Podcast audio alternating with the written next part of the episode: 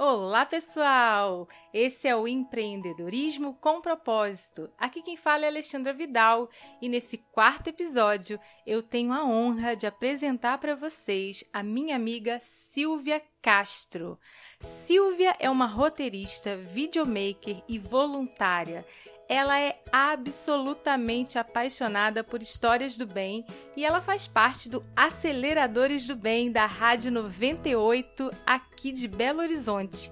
Gente, a Silvia não está ao vivo aqui comigo agora porque ela está nesse exato momento em Moçambique. Isso mesmo, você ouviu bem. Moçambique na África. A Silvia tá lá fazendo um documentário maravilhoso e aí eu tava aqui apaixonada vendo todos os posts que ela faz no Instagram, mostrando com um novo olhar todo aquele povo que é tão sofrido, mas é muito mais do que isso. É um povo empreendedor. Gente, a Silvia não foi lá para filmar coisas tristes, ela foi lá para mostrar para o mundo o quanto esse povo de Moçambique tem para acrescentar em nossas vidas através da sua força, da sua determinação. Eles estão empreendendo de formas que a gente nem imagina. E aí a Silvia super topou esse meu convite, eu agradeço muito por isso. Ela gravou áudios diretamente de Moçambique. Então, gente, ao contrário dos outros podcasts, esse não vai ter nenhum fundo musical, porque você precisa ouvir o fundo musical absolutamente natural que a Silvia teve lá quando gravou esses áudios pra gente. Você vai ouvir os sons desses africanos maravilhosos que me deixaram emocionada durante todo esse período em que a Silvia está por lá gravando, filmando. Olha, ela vai entregar o material depois, vocês não podem perder, que com certeza ela vai postar aí nas redes sociais dela. Então, se você não segue a Silvia, segue lá, é o arroba Silvia Castro DC. D de dado, C de casa. Assiste aí, ou melhor, ouça aí esse episódio que é maravilhoso e você depois me diz o que você achou. Manda um direct para mim nas minhas redes sociais. Eu gosto muito de compartilhar todas essas histórias de empreendedorismo e propósito, e a Silvia faz isso com maestria. Gente, um beijo e até o próximo episódio. Olá, aqui é Silvia Castro. Eu sou roteirista, sou videomaker e eu tô em Moçambique nesse momento, vivendo um turbilhão de coisas ao mesmo tempo.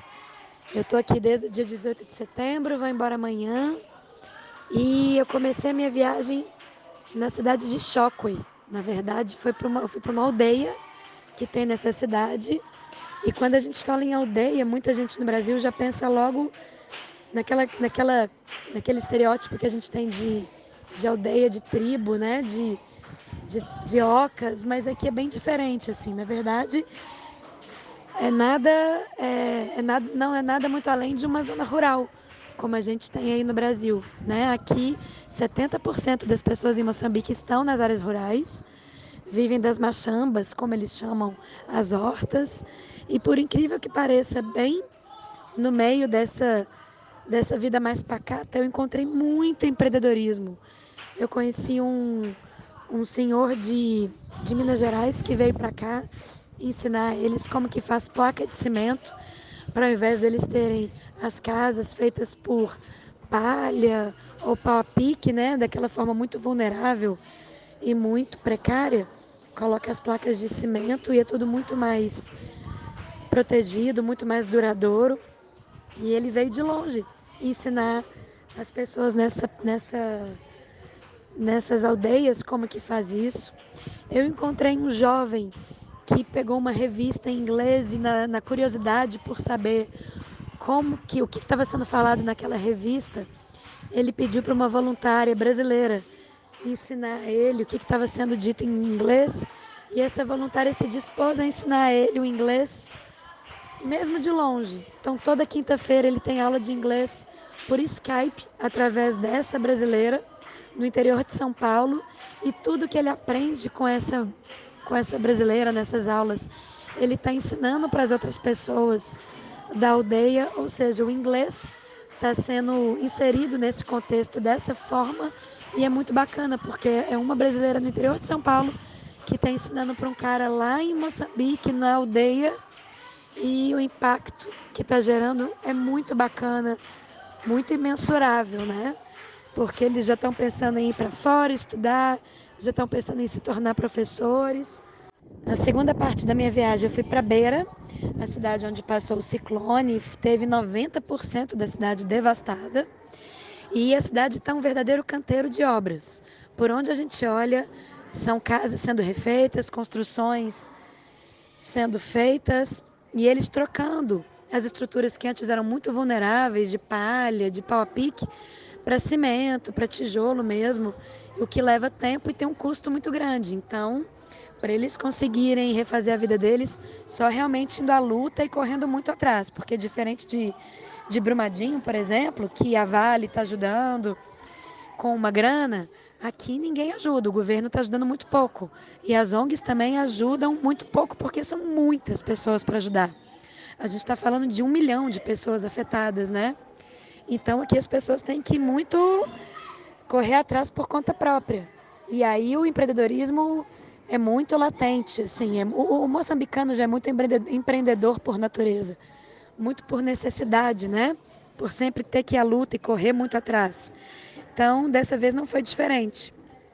O que abala a gente muito fácil não abala eles tanto assim, porque eles já estão muito acostumados em ter que refazer a vida deles, em ter que correr atrás, em perder e ter que ganhar de novo. Então é muito impressionante essa garra deles e essa vontade de, de refazer a vida nos pequenos detalhes, assim. Eles não sofrem tanto quanto a gente sofre.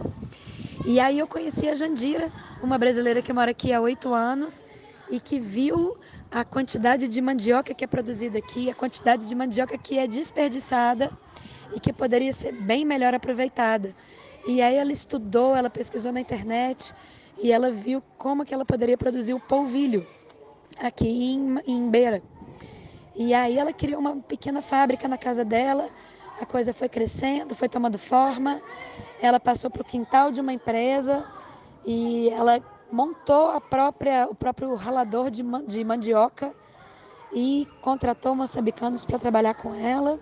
E assim ela criou uma fábrica de polvilho, que hoje ela produz o polvilho lá e manda aqui para Maputo para eles produzirem aqui o pão de queijo, a empada, os salgadinhos e criou um pequeno negócio aqui que está movimentando não só os brasileiros que moram aqui, como dando emprego também para os moçambicanos. E é muito legal porque antes os moçambicanos não sabiam que eles poderiam ter tantos benefícios com a mandioca e hoje eles estão produzindo aí, vendo tudo que eles podem prosperar aí com mais esse produto é, brasileiro, né? O pão de queijo, salgadinhos, né? Muito legal. Eu acho que essa é a lição que eu levo de Moçambique. Eu vim pensando em como que eu poderia contribuir com eles e, na verdade, eles que contribuíram muito mais comigo, com a forma de encarar as coisas, com o otimismo, com a garra que eles têm de querer fazer, de nas, nas situações mais difíceis eles não desistirem, eles não deixarem se abalar. Choram quando é preciso, mas logo, logo levanta a cabeça e segue em frente. É incrível essa garra e esse, esse otimismo do, do moçambicano. É, lá na, na, nessas, nessas regiões mais afetadas pelo ciclone, eu vi pessoas, ao invés de pedirem doação, eu vi pessoas pedindo sementes para plantar. E eu achei isso muito forte, porque ao invés deles quererem ser dependentes, né, ficarem dependendo ali dessa ajuda externa que chega, eles querem ser autossuficientes, eles querem tocar a vida deles, eles querem realmente prosperar. Então eles são muito ávidos por educação, por cursos, por qualquer coisa que alguém se dispor a vir ensinar para eles, eles estão muito abertos a receber. E isso é muito impressionante, muito admirável neles. Preguiça aqui passa longe, pelo contrário, são muito guerreiros e acho que está começando aí um novo tempo em, em, em Moçambique, sabe? De, de pessoas muito prósperas. A gente trabalha num contexto completamente diferente do Brasil, Moçambique conquistou a independência só há 40 anos, então é uma, é uma cidade e, uma, e um povo muito recente, né, que está aprendendo muito a, a, a, caminhar pelas próprias pernas. Então, eu sinto Moçambique como se fosse o Brasil há, sei lá, 200 anos atrás, sabe? Mas que tem tudo para prosperar de uma forma muito diferente, porque eles estão tendo esse apoio de empreendedores aqui para mostrar para eles que é possível e que eles podem começar um caminho bem diferente do nosso aí no, no Brasil.